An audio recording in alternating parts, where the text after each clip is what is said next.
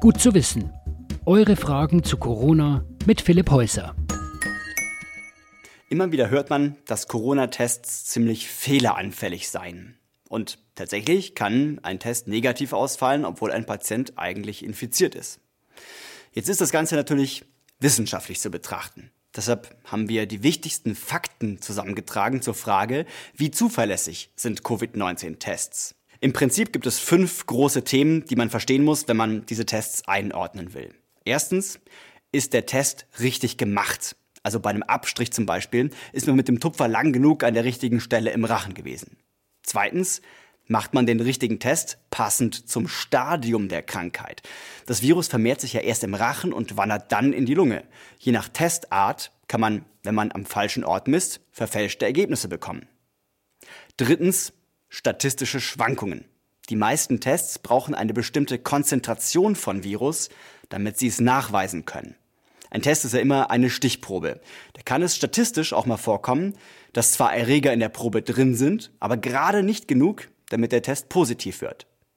Viertens, ein positiver Test heißt nicht gleich Ansteckungsgefahr. Es kommt auf die Art des Tests an. Wenn man zum Beispiel in Stuhlproben noch Virusreste findet, kann der Patient längst schon wieder gesund sein und muss nicht mehr ansteckend sein. Fünftens, insbesondere Antikörpertests haben auch Kreuzreaktionen. Das heißt, sie reagieren auch auf andere Erreger. In der Regel weiß ein Arzt aber, was er tut. Er kennt den Krankheitsverlauf vom Patienten zumindest grob und kann dann die Testergebnisse richtig interpretieren. Der wichtigste aktuelle Standardtest auf eine Coronavirus-Infektion ist die sogenannte Polymerase-Kettenreaktion, kurz PCR-Test. Dieser Test sucht nach spezifischen Genen aus dem Erbgut des SARS-CoV-2-Virus. Auswertung dauert ca. vier bis fünf Stunden und die Probe muss in einem Labor untersucht werden. Weil dieser Test spezielle Gene sucht, die nur das Covid-19-Virus enthält, ist es praktisch unmöglich, dass ein PCR-Test falsch positiv wird. Also, dass der Test sagt, krank, obwohl der Patient eigentlich gesund ist. Aber ein PCR-Test kann nur dann ein Ergebnis liefern, wenn genügend Viren im Körper vorhanden sind. Das ist gegen Ende der Inkubationszeit der Fall.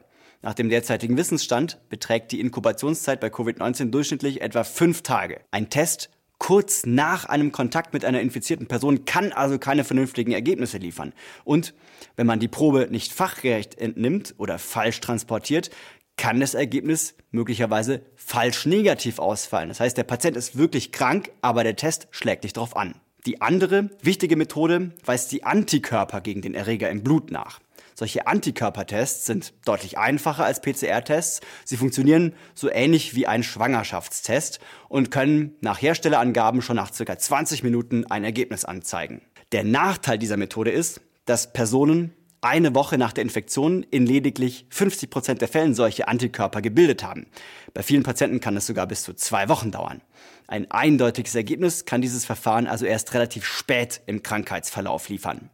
Für die Forschung sind die Antikörpertests aber besonders interessant, denn sie verraten, wer schon einmal mit dem Virus infiziert war. Daraus kann man dann berechnen, wie viele Menschen sich tatsächlich mit dem Virus schon infiziert haben. Sowohl für die PCR-Tests wie auch die Antikörpertests braucht man fachkundiges medizinisches Personal. Und dann gibt es ja noch diese Selbsttests. Die kann man zum Teil im Internet bestellen. Da macht man dann selber einen Rachenabstrich oder so und schickt das an ein Labor. Hier kann man so viel falsch machen, dass im Prinzip jeder Experte, mit dem wir bisher gesprochen haben, sagt, das ist Quatsch. Die Gefahr, dass so ein Test falsch negativ ist und jemand sich dann in falscher Sicherheit wiegt, ist ziemlich groß. Abgesehen davon ist es auch oft ziemlich teuer. Unsere Empfehlung ist deshalb, im Zweifel Hausarzt anrufen. Dann wird, gegebenenfalls, ein anständiger Test gemacht und im Übrigen bezahlt das dann auch die Krankenversicherung.